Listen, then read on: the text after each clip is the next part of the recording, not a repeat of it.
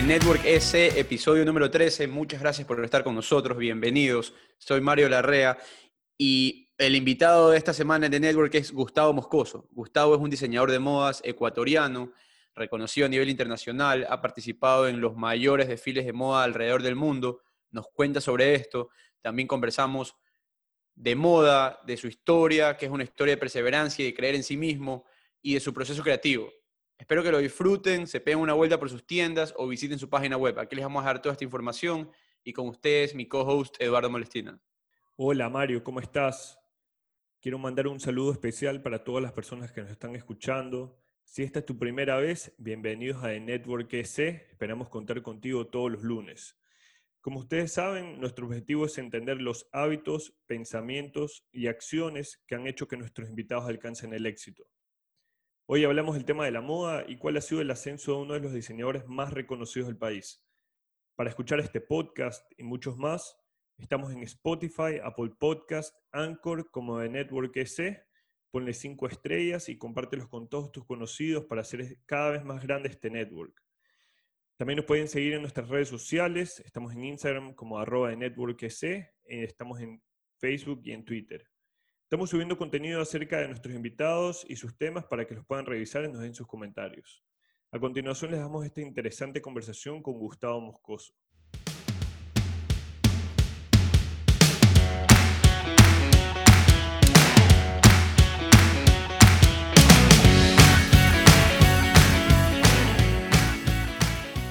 Gustavo, muchas gracias por estar con nosotros, bienvenido. Mario, gracias a todos, gracias por tenerme aquí, gracias por pensar en mí. Y bueno, sí, les saludo, soy Gustavo Moscoso, eh, ser humano antes que nada, diseñador por pasión, no por estudios. Valga acotar que no estudié diseño, el diseño es algo que llegó a mí y lo llevo, lo llevo haciendo hace 21 años.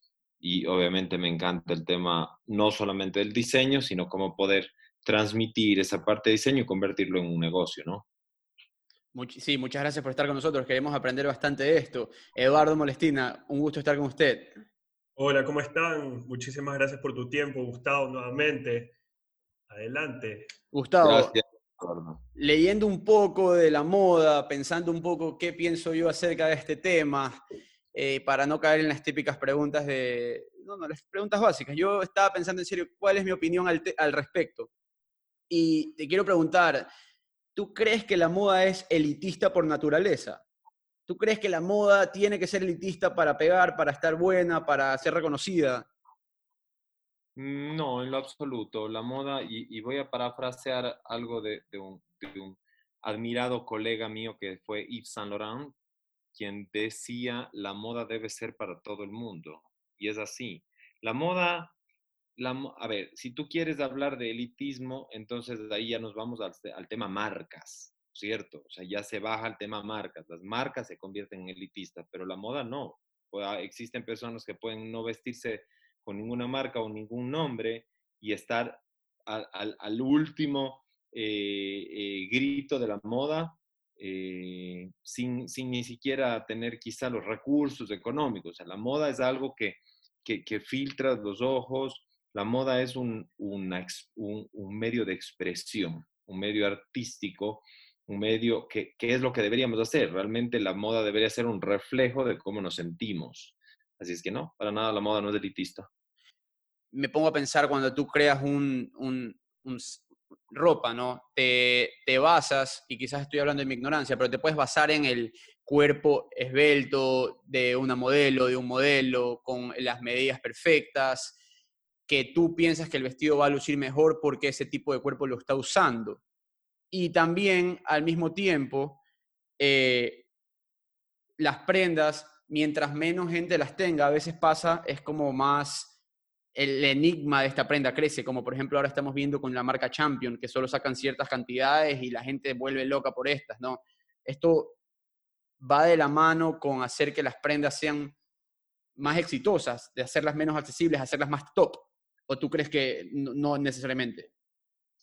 A ver, eh, por un lado el tema de, el tema de, de, elitismo a través del cuerpo, eh, efectivamente, no puedo, no puedo mentir, siempre una persona, no sé, del cuerpo de Giselle Bunchen o, o, Alessandra Ambrosio, le pones una cortina encima y le va a quedar espectacular.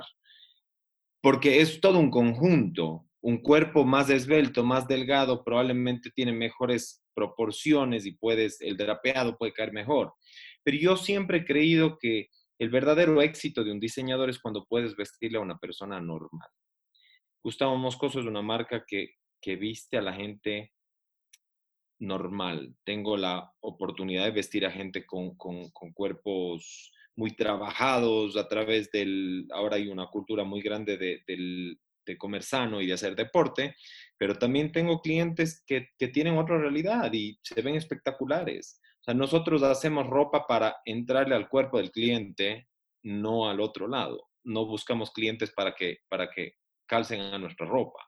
Entonces, yo creo que el verdadero éxito de un diseñador está en interpretar y en hacer que esa persona que quizá tiene unos rollitos por aquí o que tiene un poco más de, un poco de sobrepeso, eh, que esa persona se vea su mejor versión.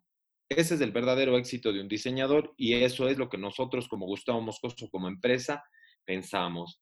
Eh, el tema de las marcas que sacan ediciones limitadas, eso es un tema netamente marquetero. Nosotros también lo hacemos.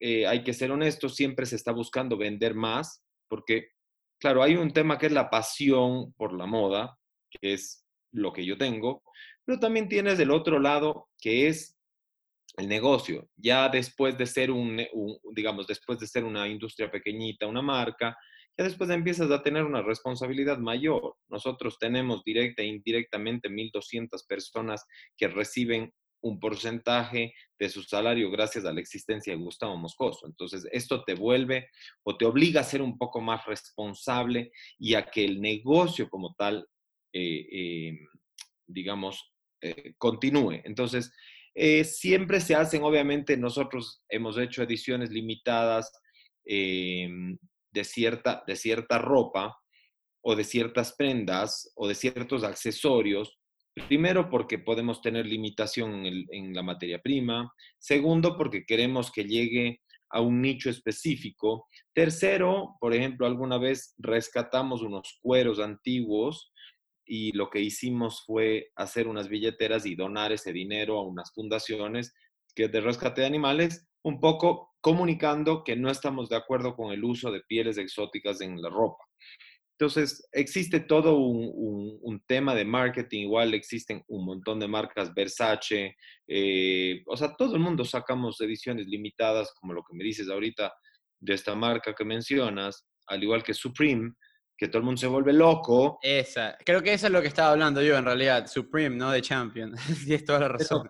pero, me entiendes, es esta, estas marcas de limited edition, que un poco yo digo, a ver, pero ¿qué estás comprando? ¿Estás comprando el concepto? estás comprando, o sea, estás cayendo en un consumismo estúpido, porque no lo estás comprando porque te gusta la prenda, estás comprando porque es cara y porque al ponértela te va a dar estatus. Entonces, un poco ahí viene esa dualidad de por qué estás actuando, por qué te estás vistiendo. Estás vistiéndote para encajar en una sociedad, encajar en un tipo de gente de, tu medio, por, por, por, por, elevarte, por crecer, o te estás vistiendo realmente porque te gusta. Claro, y ahí, ahí, viene el dilema. Y también hablando un poco de, eh, mencionas que hay bastante gente directa e indirectamente, eh, obviamente, en este negocio que ya se ha convertido en una empresa muy exitosa. Estaba leyendo que bastantes de las marcas están yéndose al tema sostenible, porque eso es lo que quiere el consumidor.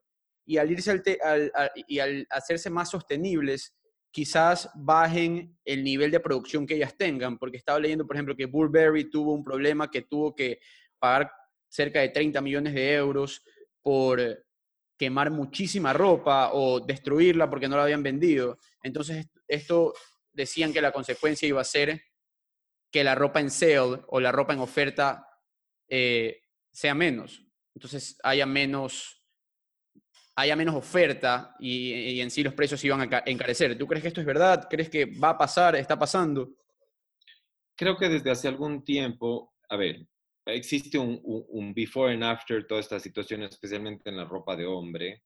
La ropa era siempre un poco más costosa, tú te comprabas una prenda de vestir, te comprabas una camisa de seda, te comprabas algo especial y lo utilizabas durante un año entero, ¿cierto? O sea, tu, tu guardarropas era limitado y, era, y tenías piezas específicas que te las ponías y como se decía en Guayaquil, back in the days, las turqueabas en, en, en, en base a, a, al grupo de gente con los que ibas a ver.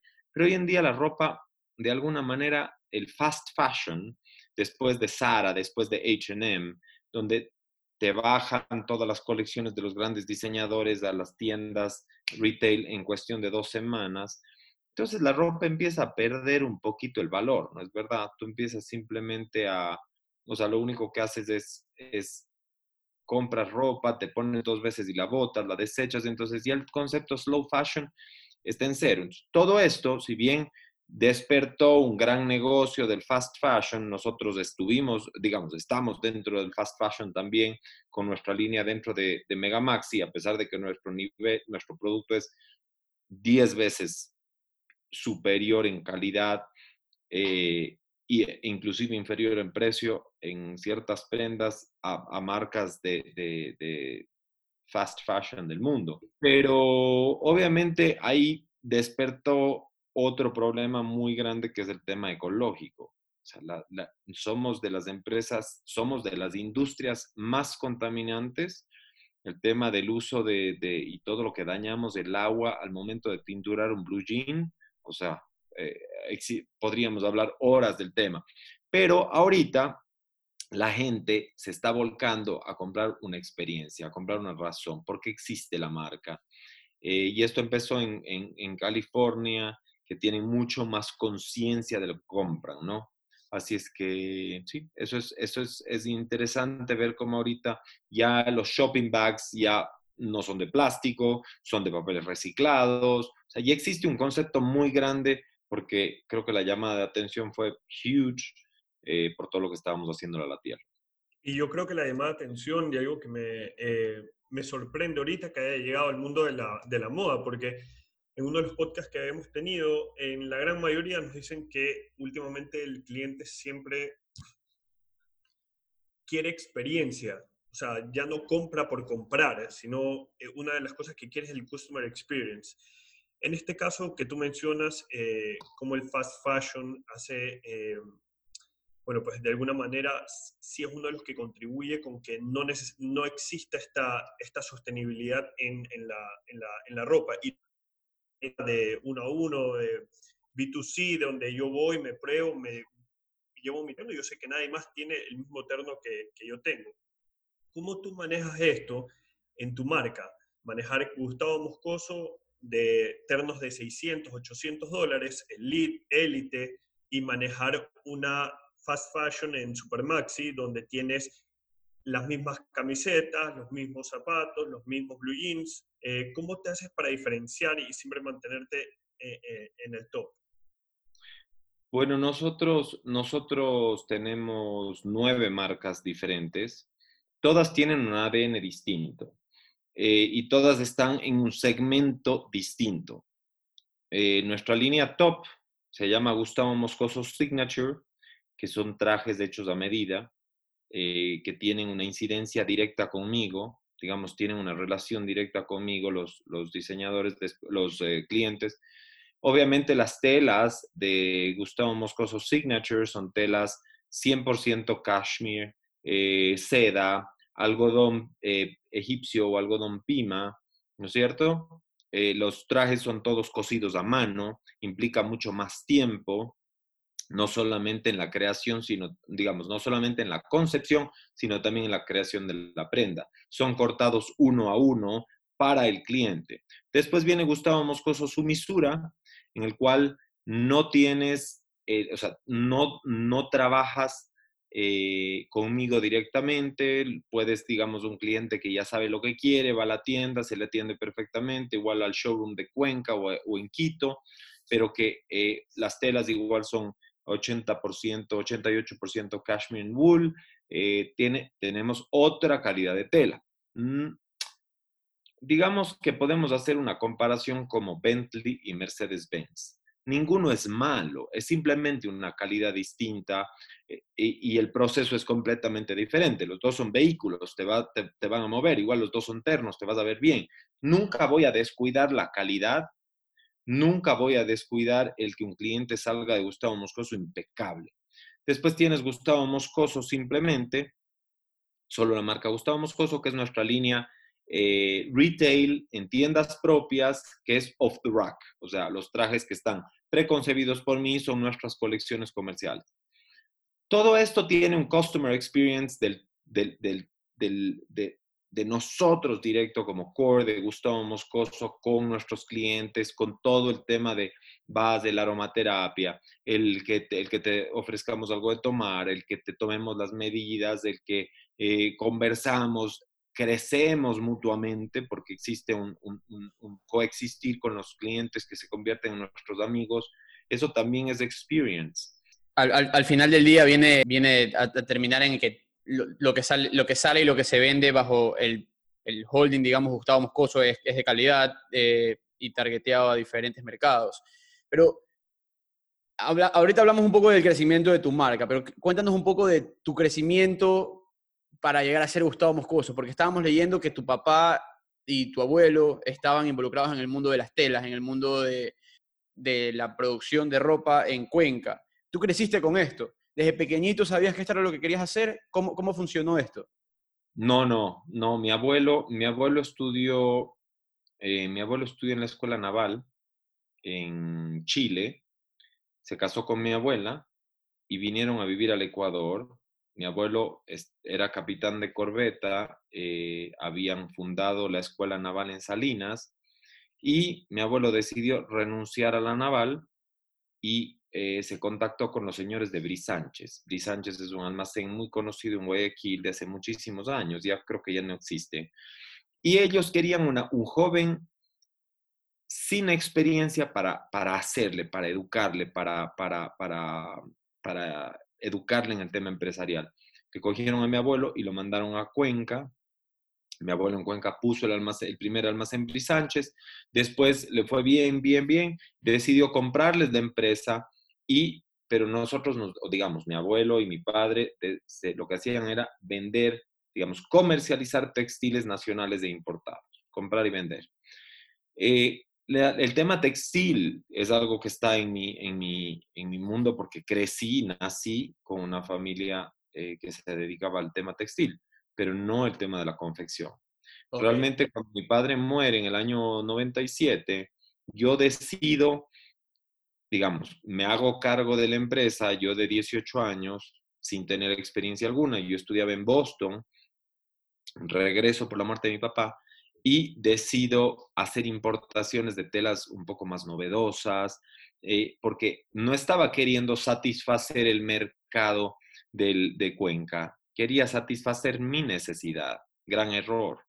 Yo quería satisfacer, yo había venido de Boston, de vivir en, en, un colegio top, de, de, salir los fines de semana a Newberry Street, de comprar Versace, Armani, de tomar café en Armani Café, y claro, mis necesidades eran diferentes. Entonces ahí es donde, ahí es donde la cagas cuando tomas la decisión en base a tu necesidad y no a la necesidad del mercado. Entonces empecé a hacer estas importaciones, nunca más compraron los clientes de ese almacén eh, las telas y decidí hacer una colección para presentarles y decirles, hey, estas telas raras y locas te pueden servir para esto.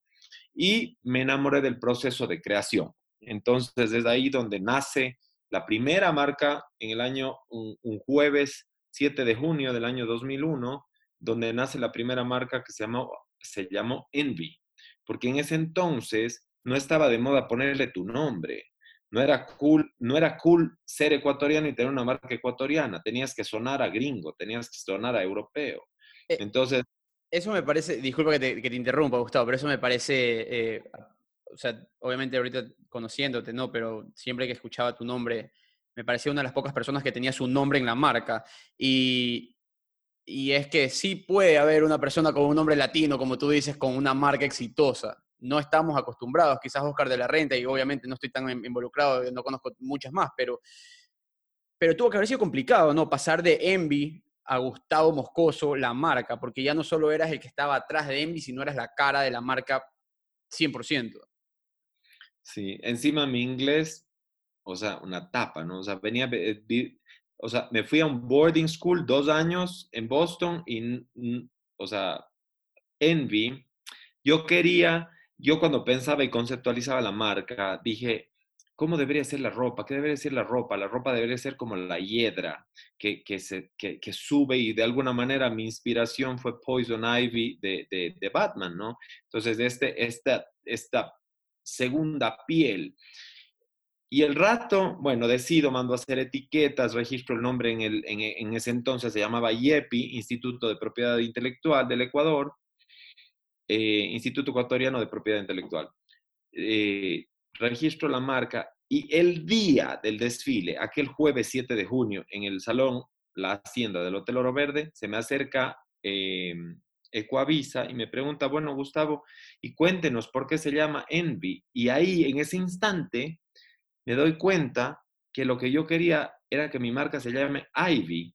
Yo había pasado, yo había pasado seis meses conceptualizando todo esto y me di cuenta, o sea, ya monté todo y no entiendo por qué eh, pensé que Envy era Ivy. Bueno, bueno pero suena, como envidia al final del día. Bueno, no, bueno, no, no, es un mal nombre, en verdad. Me tuve que inventar, que, que bien que lo captaste así, me tuve que inventar entonces le dije, no, mire, lo que pasa es que mi marca está inspirado en esto así, pero ese ratito. yo con panic attack, con las manos así, con hiperventilando, eh, le digo, no, es que mire, mi marca está inspirada, o sea, obviamente sobre el tema de la envidia que uno puede tener cuando le ve a una persona bien vestida, pero es la buena envidia. Bueno, me tuve que inventar todo un show y cambió el, el giro de la marca, ¿no? De hacia dónde iba y cuál iba a ser su plan de comunicación. Envy duró aproximadamente seis años hasta que yo estaba haciendo ropa de mujer y de niño y de bebé y un poquito de hombre, pero era ropa más casual. Un primo me pidió, me dice, Gus, hazme un terno. Le digo, no puedo, porque una cosa es la costura. En el tema de la moda hay dos, dos ramas, así como en la arquitectura, digamos, hay arquitectura e ingeniería civil, las dos construyen, pero son dos ramas distintas. En la moda igual, existe la costura y la sastrería. La sastrería es mucho más numérica, es mucho más exacta a mi, a mi criterio. Entonces digo, le digo a mi primo, le digo, no, no puedo hacerte un terno porque realmente no soy sastre, no conozco de sastrería. A cuenta y riesgo mío, házmelo. Se lo hice y me enamoré de la sastrería. Me di cuenta que era lo que me gustaba, el tema de, de, ese tema tan exacto de que los hombros, de que no, hay, no existan arrugas, de que sea como una especie de armadura. Y es ahí donde me di cuenta de que ya estaba yo listo para hacer la inversión más grande que yo podía hacer en mi vida, que era ponerle mi nombre a una etiqueta. Porque el ser humano tiene, el ser humano puede tener toda la plata del mundo, toda la fama del mundo, toda la fortuna del mundo, todo, todo lo que quieras. Viene y va. Pero hay una cosa que te acompaña de, dos cosas que te acompañan de por vida. El alma y tu nombre. Tu nombre es algo que no lo puedes comprometer por nada del mundo. Y la es lamentable ver cómo en nuestro país y hoy en día en el mundo entero la gente se caga sobre el nombre. Perdonen, la, perdonen mi francés. También esa es una de las razones por las que muchas personas tampoco ponen su nombre en su, en su empresa. Claro, lo que pasa es que es súper comprometedor, ¿me entiendes? A pesar de que yo haga lo mejor de mí, yo dé lo mejor de mí en mi escritorio, esto es todo un proceso que depende de muchas personas. Entonces es un proceso súper desgastante porque si es que, ok, por ejemplo, Alejandro, el chico de la tienda Guayaquil, te hace un traje a ti y el traje no te quedó como, te como tú lo, lo concebiste, lo pensaste, lo querías, no vas a decir, ah, es que Alejandro de la tienda Gustavo Moscoso no me tomó bien la medida. Vas a decir, el terno Gustavo Moscoso. Entonces, es una gran inversión porque tienes que meterle mucha gana y porque nunca voy a poder dejar de ser la cara de esa industria, de esa empresa. Claro. ¿Y, a ti siempre te gustó, siempre te gustó estar bien vestido desde, pequeño o, fue algo que nació una vez que te encontraste con esta empresa de telas? Siempre fui raro. Siempre desde chico fui raro al vestirme. Me robaba las camisas de seda de mi papá salí a andar en bicicleta con mis amigos con zapatos mocasines, pantalón de pinzas y camisa de seda amarrado así como, obviamente porque me quedaba gigantesco, pero siempre tuve esa afición. O sea, mis dos aficiones de chico, o dos y media, tres, eran caballos, carros y, y vestirme. Mi papá era un hombre muy elegante y mi madre también.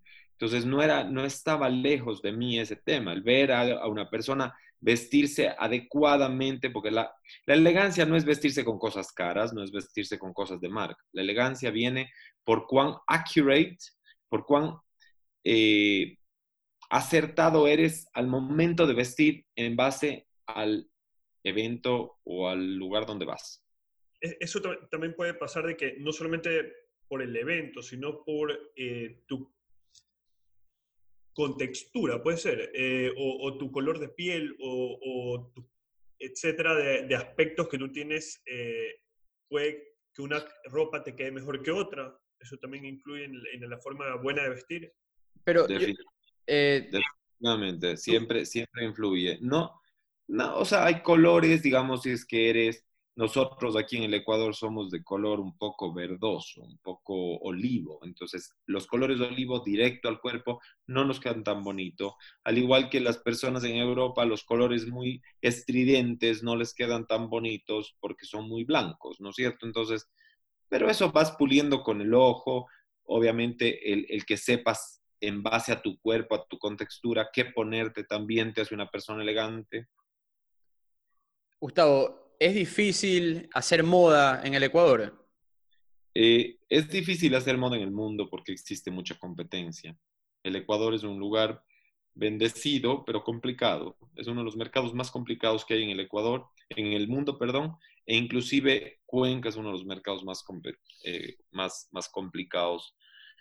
No creemos tanto en el producto nacional, siempre pensamos que lo, que lo podemos hacer directamente nosotros, entonces todo el mundo se cree diseñador, rastre o costurera, entonces se mandan a hacer las cosas de la costurera.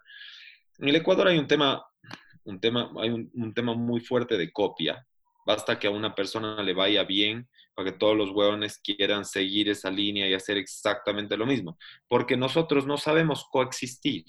Nosotros sabemos quererle quitar el negocio. Entonces, hay una persona exitosa que se puso a hacer patacón chiflar y entonces vienen otros y dicen, no, es que yo quiero quitarle patacón chiflar el mercado. ¿Por qué? ¿Por qué no conquista su propio mercado, señor? Porque si podemos, repito, coexistir es la parte que nos hace falta como seres humanos.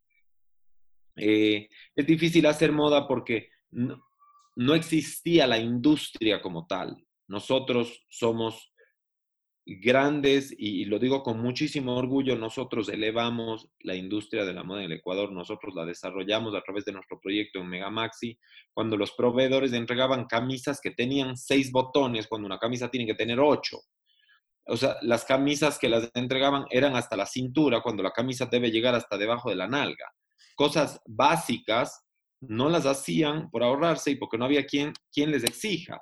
Hoy en día, el producto ecuatoriano general, no solamente hablo de Gustavo Moscoso, hoy en día el producto ecuatoriano tienes marcas espectaculares como Pupe, como Olga Dumet, o sea, producto de calidad, más allá de si te gusta el estilo o no te gusta el estilo, lo whatever. Y la, todo es hecho aquí en Ecuador. De calidad y la gran mayoría es hecha aquí en el Ecuador. Tenemos una industria fantástica. Lo que nos hace falta un poquito es creer más. Y, y, te, eh, ¿Es más artesanal o, ya se ha industrializado un poco con tecnología aquí? Tenemos de las dos, tenemos grandes industrias. Aquí tenemos eh, fábricas que producen 1.200 camisas por día. Wow. Pero de calidad, pero de calidad te hablo. O sea... de calidad de eh, exportación, estoy hablando de exportación. De exportación. Y, y aquí hay empresas que están exportando camisas. Sí, por supuesto. Una de las empresas más grandes de Latinoamérica en camisería está aquí en el Ecuador. No te puedo creer. ¿Cuál, ¿Cómo se llama? Manufacturas americanas. Eh, es, como, es como en Guatemala y en Perú, que están también algunas de las fábricas de polo, por ejemplo, de la Coast, ¿no? Que, que en Perú. Que las elaboran, claro, las elaboran ahí y, y, son productos de toda calidad. no se olviden que gran parte, que parte de Nike se produce aquí en el Ecuador, en Fibran. Fibran es una, Fibran es una empresa que le da, que le da servicio de maquila a grandes marcas de fuera del país. Esa es la palabra, maquilar. No se saben estas cosas, pero el Ecuador tiene, eh, tiene fábricas que, que dan, o sea, nosotros hicimos toda nuestra línea Disney by Gustavo Moscoso, fue hecha en el Ecuador. Gustavo, cuéntame, me hablas de, muchísimas marcas, bueno, no muchísimas marcas, pero me, hablas de diferente eh, tipo de, ropa que tú, que tú tienes ahora en tu, bajo Gustavo Moscoso. ¿Cómo manejas ese proceso creativo? Estábamos hablando con Eduardo esto antes de la, de, la, conversación. Yo no me imagino cómo tú un día eh, dices, quiero crear tal prenda, la envisiono de esta manera, vamos a hacerlo. ¿Cómo, cómo funciona esto, este proceso? Yo yo soy un poco o sea, como no estudié, yo no sigo un proceso normal. Yo primero me enamoro de la tela, no soy una persona que ando boceteando mis dibujos porque considero que el papel aguanta todo y muchas veces la tela no. Em, yo estoy en una constante creación, mis diseños no es que, ah, hoy día me enamoré de los limones de Capri, entonces toda mi colección viene con limones de Capri. ¿Por qué? porque considero que el ser humano, el hombre Gustavo Moscoso, en cualquiera de sus facetas, en su línea Megamax y en su línea tienda propia, es un hombre dinámico, es un hombre que cambia constantemente, es un hombre que hoy en la mañana puede ir a la hacienda y al mediodía tiene un almuerzo y en la noche tiene un matrimonio y tiene tres necesidades completamente distintas. Y no solo por, los eventos que tenga, sino porque anímicamente los seres humanos cambiamos. Entonces mi marca Gustavo Moscoso es una marca ecléctica, es una marca que tiene una constante evolución en el día a día. Entonces no existe una colección, cuadrada que dices, ah, es que salió esta colección que es para los próximos tres meses y ves a todos los hueones con rayas azules, con blancas. Para nada, Gustavo Moscoso es mucho más libre que eso. Entonces, Gustavo Moscoso tiene constantes colecciones o piezas que van saliendo semana a semana para cubrir esas necesidades de, de, querer ser único, de querer ser distinto de, y de querer ser acertado de nuestros eh, clientes amigos. Ahora, y bueno, pues una vez que tú tienes este proceso creativo porque ves que algo te gusta a partir de la tela, eh, tú también te basas en eh, modas que están en otros países, recorres otros países viendo qué es lo que se va a poner trending, qué es lo que qué es lo que no está trending para no traerlo acá, los tipos de tela. ¿Cómo, cómo, cómo, traes eso que está fuera acá o en base a, simplemente tu, tu, necesidad, como tú hablas al principio cuando tú tuviste la empresa de tu papá y que tú importabas telas de acuerdo a tu necesidad? ¿Tú crees que e, esta vez Gustavo Moscoso te ha dado lo que siempre quisiste? Que en base a tu necesidad crees un producto y que hoy día esté pegando. Eh, a ver, nosotros tenemos un, pequeño, una pequeña esquina dentro de la tienda que se llama From the Designer's Closet. From the Designer's Closet me permite a mí diseñar lo que a mí me da la gana en base a mi necesidad. Entonces, quiero diseñar una bomber jacket eh, con miles de parches y con miles de cosas, va a The Designer's Closet. Pero yo diseño en base a, en base a un conocimiento de mercado más allá de conocer, porque sí, ahorita están de moda los pantalones de tiro alto, están de moda los pantalones con pinzas para los hombres, tema que nunca pensé volverlo a hacer, ya los pantalones tubos están completamente out, pero la gente los sigue usando aquí.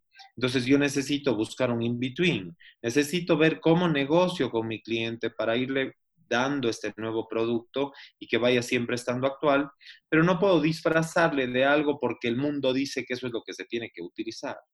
Nuestra marca Gustavo Moscoso es una marca que busca ser atemporal, porque busca eh, eh, eh, ese regreso, ese ADN.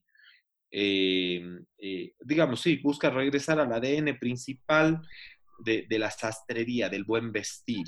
Y el buen vestir me imagino que aquí en Ecuador no es tan fácil porque, eh, como sabemos que Ecuador está eh, varios años atrasado en lo que pasa alrededor del mundo. Entonces, tú cuando ves en España, en, Estados Unidos, una moda que va pegando, como tú decías, eh, el pantalón que es un poco alto y ahora se te ven los tobillos, ahora la gente ya no utiliza medias en, zapatos de, de, cuero, ahorita utiliza, es, va sin medias tú sabes que eso no está pegando ahorita todavía aquí, entonces lo comienzas a meter. nosotros tenemos un mercado de clientes que confían en nosotros, que confían en el gusto, que confían en la, en la información que traemos de fuera. Eh, sin embargo, también tenemos clientes que son un poco más clásicos. Hablar de pioneros, oye, no hay nada nuevo bajo el sol. Solamente somos personas que estamos interpretando de maneras distintas distintos estilos. Eh, eh, hay personas que tenemos ADNs más marcados y más respetuosos que otras, y hay personas que buscan copiar, como decía a un inicio.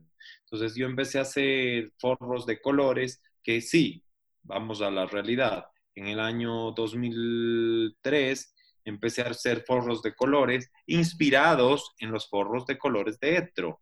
Pero poco a poco fui encontrando mi ADN y fui encontrando y apropiándome de algo que no es mío, pero apropiándome de los paisleys, por ejemplo, las amebas, que es algo que... ya... ¿Cuáles son esas? Se llaman paisleys, son como una especie de amebas eh, que están impresas, digamos, que están bordadas dentro de nuestros forros, pero claro, ya sabes, empiezas a tener la competencia, no competencia, porque me da lástima de la gente que copia. ¿Me entiendes? De la gente que copia, lo haces a lo mejor a tus 16 años. Claro. Copiar y ser alguien más. Pero hoy en día lo que haces es sí, coges información pero la interpretas y la metes en tu ADN. Tú eh, le vendes bastante a hombres.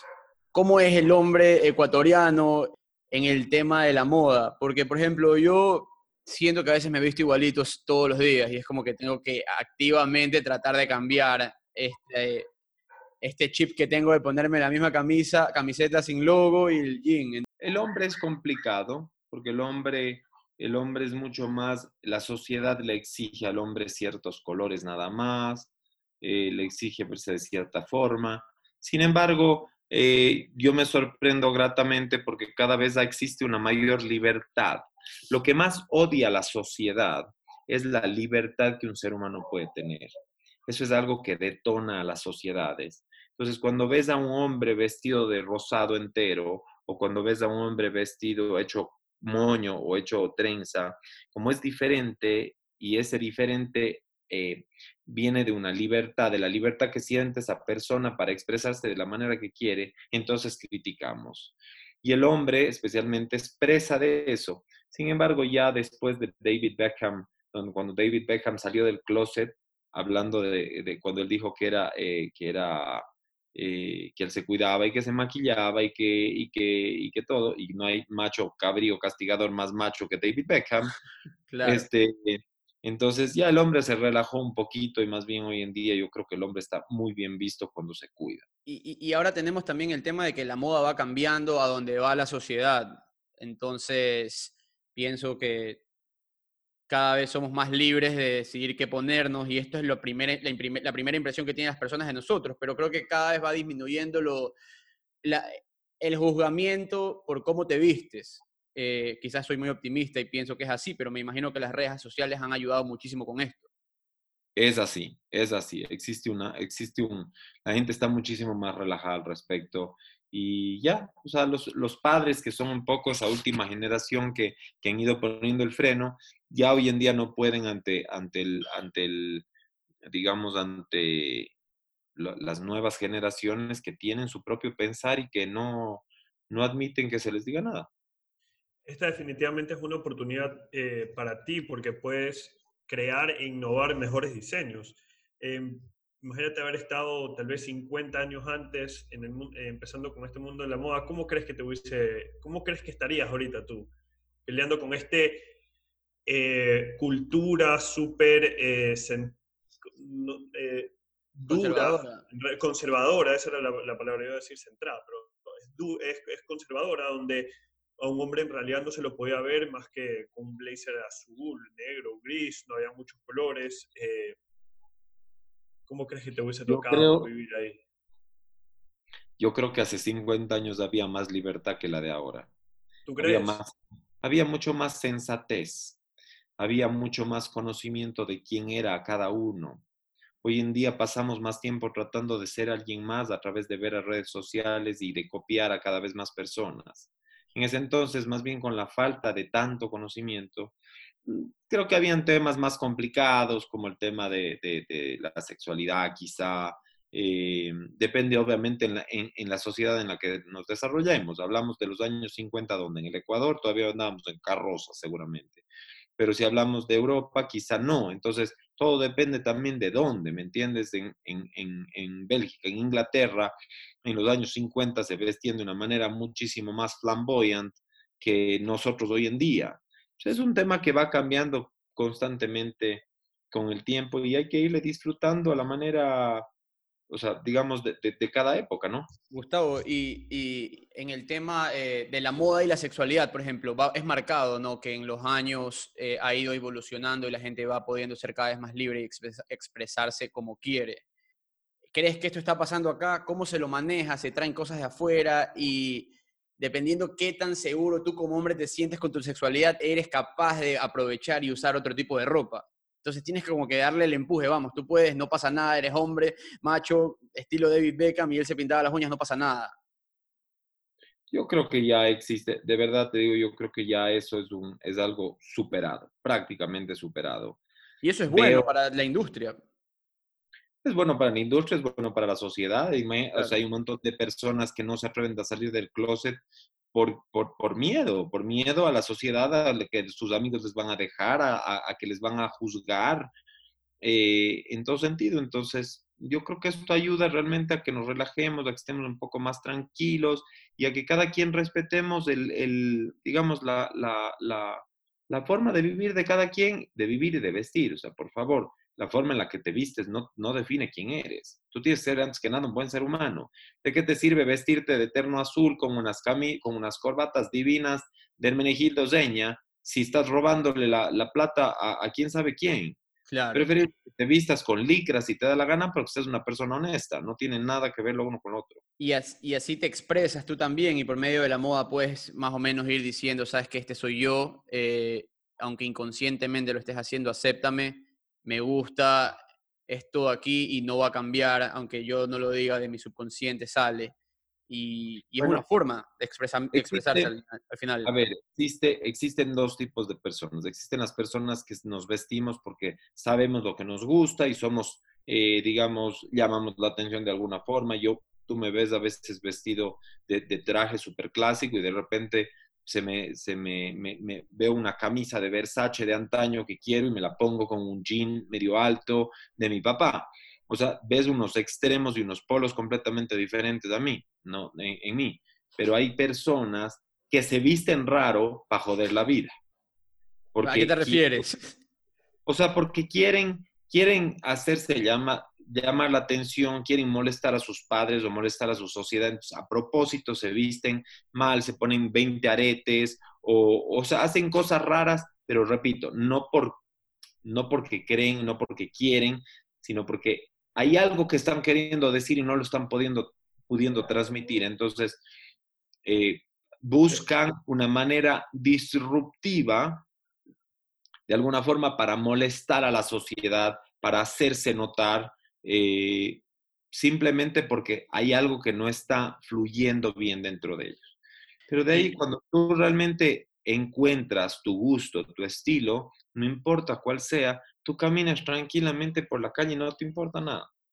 Por eso es que en ciudades como New York, Londres, Barcelona se ve todo tipo de, de expresión en el tema de la moda y es porque tú estás seguro de lo que tú quieres expresar y ese es el mensaje que estás enviando. Mira, muchos, de, muchos creemos eso. Las sociedades de New York, lugar donde he vivido, es exactamente igual a la de Cuenca, la de Guayaquil, todo.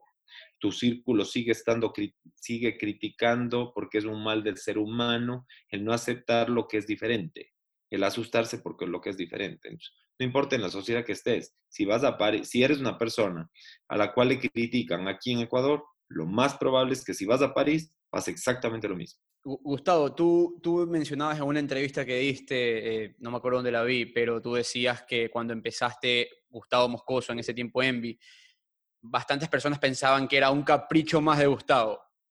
Tuvo que haber sido duro, tuvo que haber sido duro que tu familia o, quizás tu grupo de amigos diga eso del negocio que tanta pasión le estabas metiendo. O sea, cuando el río suena, piedras trae. Probablemente la razón por la que ellos decían era porque ellos habían visto cuál era mi proceder o cuál era mi comportamiento, ¿me entiendes? Mi comportamiento no, al ser un chico de 18 años que siempre enfrentaba de solo estudiar en el colegio, regresar al Ecuador y hacerte cargo de, de una industria, de un negocio, de tu padre, obviamente eres no tienes el conocimiento, era inmaduro. Entonces, probablemente la gente fue viendo tonteras que yo hacía y, el comentario fue, bueno, es un capricho más de Gustavo Moscoso. Me da gusto que no se convirtió en un capricho. No les satanizo a ellos porque también eso quizá fue un, poco un punch para que, para que yo siga y salga adelante y continúe.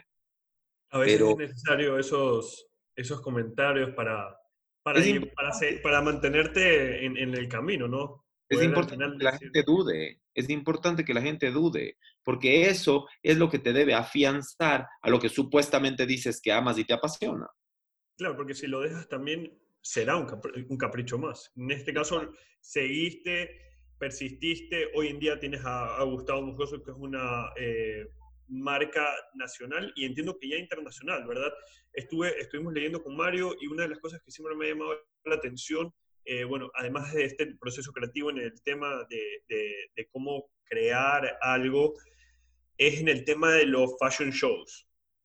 Y ahí me salen un par de inquietudes, un par de preguntas. Eh, sé que ya estuviste en New York Fashion Show. Eh, no sé qué, quería que me cuentes un poco acerca de estos fashion shows, cómo, cómo son, cómo, cómo es la experiencia de estar ahí, cómo creas la colección que, que vas a poner en ese lugar. Eh, cuáles son buenos, cuáles son los tops. O sea, New York, nosotros participamos en New York Fashion Week eh, algunas ocasiones, ya llevamos cuatro desfiles de New York Fashion Week y en París Fashion Week también uno. Em, he participado de distintas maneras, he participado por invitación, por ejemplo, de la empresa Epson, he participado por nuestra tienda de New York Flying Solo, de la cual éramos parte y hicimos dos desfiles eh, con ellos, otra vez participé por mi, por mi lado. Entonces, el proceso, nada del mismo, siempre quieres mostrar lo mejor de ti, quieres mostrar tu ADN, son colecciones las que yo presenté un poco más pequeñas, eh, más conceptuales, eh, tratando, de como, tratando de vender el momento, tratando de vender lo que está pasando hoy en día, pero siempre tratando de llevar algo diferente, ¿no? Ahí haces un, un, poco una búsqueda, un research y dices, bueno, ¿qué está pasando? No voy a llevar un terno azul con una camisa blanca. O sea, a pesar de que eso es lo que hacemos y es nuestro core business, siempre trato de hacer como más la parte de from the designer's closet, o sea, esa, esa explotar esa creatividad de Gustavo Moscoso, porque no lo estoy haciendo por negocio. Honestamente les digo, participar en New York Fashion Week es hermoso y maravilloso, pero es una gran inversión. Una gran inversión que tienes que seguirla haciendo y haciendo y haciendo y tener el pulmón económico para aguantar, porque no todo el o sea, no porque participaste en New York Fashion Week ya, ya lo hiciste. Eso es un tema de ego, netamente. Lo que uno tiene que hacer es enfocarse, enfocarse en, un mercado, en tu mercado y vender. Entonces, si vas a Fashion Week y te presentas y no vendes, you failed. Punto. No sirve de nada. Si es que no vas a vender, si no te compran la colección, no, no sirve de nada. Y, y, en, temas, y en los temas de, de, los fashion shows, ¿cuáles son los más tops que hay y, y, cuáles son los que todavía no has podido ingresar, pero que en algún momento quisieras ingresar? Porque todos aquí tenemos, y me imagino que parte de lo que tú estás yendo al fashion show es, es parte de tu ego, es parte de mostrar hacia que ya estás allá con tu colección de Designers Closet, donde está lo mejor de lo mejor de tu creatividad, de, de, tu, de tu innovación, de mostrar lo mejor indistintamente si es que eso no necesariamente sea comercial, una forma de desahogar toda esta creatividad que no necesariamente se pueda vender, ¿es así? Sí, Sí, un poco es así, siempre te quieres mostrar, eh, yo sí creo que responde un poco al ego, eh, a pesar de que obviamente es un negocio, es importante y, y, al público le gusta ver y al cliente le gusta saber que tú, o sea, al final del día no todo el mundo puede hacer un desfile en New York Fashion Week, o sea, no todo el mundo entra, digamos, puedes hacer un desfile que todo el mundo, la gente que ha ido dice, ay, voy porque voy a participar en New York Fashion Week y va a participar en el margen del New York Fashion Week, hace su propio desfile. Está perfecto. Oscar de la Renta lo hace así. Pero, cuéntame un poquito, disculpa, cuéntame un poquito acerca de la operatividad del, del fashion show. Es que la verdad que no, no, lo conocemos acá y realmente me gustaría entender. La semana de la moda, Fashion Week, no es un fashion show, se llama Fashion, Week. fashion Week. Fashion Week quiere decir que en una semana se reúnen todos los diseñadores que quieren mostrar en esa ciudad. ¿Por qué? Porque el desfile de modas al inicio de los tiempos fue creado para un cliente.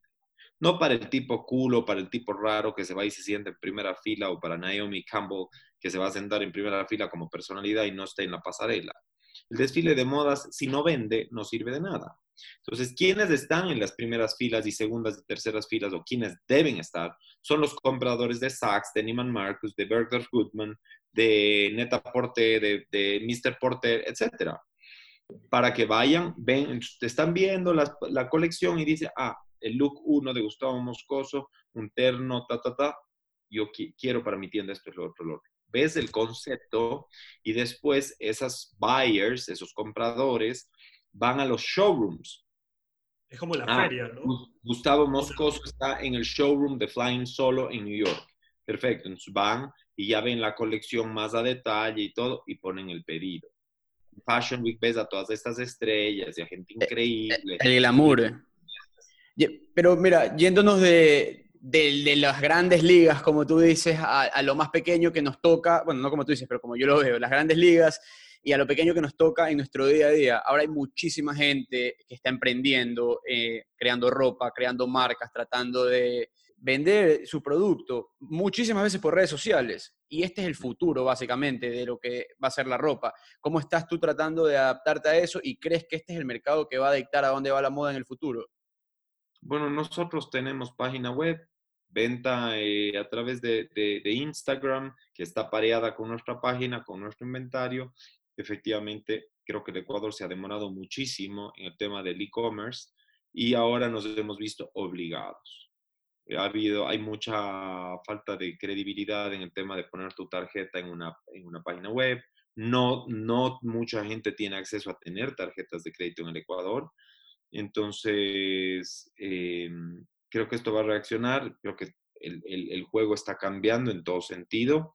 Eh, quizá el tema de los inventarios que hemos mantenido, el tema de tener tiendas tan costosas, a pesar de que no lo pagaba solo, pero la tienda de New York, el costo de la tienda de New York, solo el alquiler eran 111 mil dólares al mes. Qué locura. ¿cuántos ternos tienes que vender para pagar 111 mil dólares? Y, hay marcas como Karl Lagerfeld, que está al lado de la, de, la tienda multimarcas que lleva mi marca en New York, que tiene una tienda de ese tamaño solo. Imagínate cuánto gastar. Entonces ahí te, un poco te vas respondiendo por qué la ropa de diseñador cuesta tanto, porque existen muchos costos atrás. Eh, eh, Gustavo, para no, no, seguir alargando un poco más el tema y no quitarte tiempo de tu noche, hay bastantes marcas, como lo mencioné anteriormente, están empezando. Quizás su sueño no sea llegar a un fashion show, sino sea vender, hacer plata, fast fashion. Bueno, quizás no están mandando hacer su ropa en Bangladesh con niños que les pagan 8 centavos la hora o el día, pero están tratando de vender ropa que ya ha sido creada y simplemente tener un buen revenue stream. ¿Qué les recomendarías? ¿Cuál es el siguiente step después de la página del Instagram? Eh, creo que para mí es importantísimo encontrar tu propio ADN. El ADN sea de la tienda, del emprendimiento, de la marca. Eso es importantísimo. Para que puedas quedarte con un nicho, con un mercado. Entonces, eso, trabajar duro, de los, de los, de los consejos que, creo que nos deberían dar a todos. Creo que las cosas, cuando tienes un norte bien puesto y sabes hacia dónde quieres ir, sin copiar, repito, sino habiéndote desarrolla, habiendo desarrollado un ADN propio, eh, simplemente trabajar duro, ser, eh, ser, eh, ser pilas en el negocio, de alguna manera ser austero al principio, al, saber, digamos, tener los números bien puestos. Muchas veces fallamos porque somos quizá muy gastadores. E, esa, esa, es la verdadera. Nosotros ahorita aquí en lo del podcast eh, sí, teníamos unos gastos ahí que sabes que no los hagas, me dijeron Mario, aguántate, esta vaina eh, no, no, no, no, nos va a traer nada bueno. Tenemos dos preguntas más con las que nos gusta terminar. Eh, la primera es dos libros que nos recomiendes o podcast o de alguna forma en la cual tú saques información. Y la segunda se la dejo a Eduardo a ver si tiene algo que, que quieras para este momento. Sí, me gustaría, y, en verdad no le A ver, dos libros. The Untethered Soul, de Michael A. Singer. ¿Cómo, cómo? ¿Me puedes repetir? The Untethered Soul. Ok, ya aquí lo tengo. The Untethered Soul de Michael A. Singer. Y... Eh, of not... Wait, giving... Ay, ¿cómo se...? Y el otro se llama... The Subtle Art of Not Giving a Fuck. Bueno, bueno. Ese es buenísimo. De Mark Manson, que también es fantástico. Dos grandes libros em, importantes. Del Principito también es muy bueno. ¿Verdad? Y ese, y ese nos lo recomendaron en uno de los podcasts que tenemos guardados que nunca sacamos. Nos recomendaron El Principito. Muy bueno también. Es fantástico. Gustavo, eh, esta pregunta me, realmente estoy obligado a cambiarla porque no la hicimos durante la entrevista y, y, para mí es súper importante conocer para nuestros invitados eh, qué es para ti la innovación. Algo súper corto y pero conciso. Creo que la innovación es, es tomar algo existente y presentarlo desde una perspectiva diferente. Creo que el ser humano innova constantemente, pero como dije a un inicio, no hay nada nuevo bajo el sol. Son muy pocas las cosas nuevas que se están creando. Eh, es simplemente darle una, una, óptica diferente a las cosas eh, que existen. Te apropias de ella, le das una vuelta. Un pantalón siempre debe ser un pantalón. Me apropio de ese pantalón y le voy dando, le, voy dando giros, voy eh, depende de muchas cosas, vas escuchando el mercado, vas viendo qué es lo que está pasando, cuáles son las grandes propuestas y juntas todo eso y te vuelves, digamos, lo conviertes o, lo pasas por un filtro y te vuelves un curador de esta nueva pieza y yo creo que para mí esa es la innovación. Gustavo Muchísimas Gracias, Gustavo. Muchísimas gracias. Eh, excelente. Pasaré por la tienda y, y, la verdad es que muchas gracias por, tomar, por tomarte el tiempo. Muchísimas gracias por tu tiempo. Eduardo, igual gracias.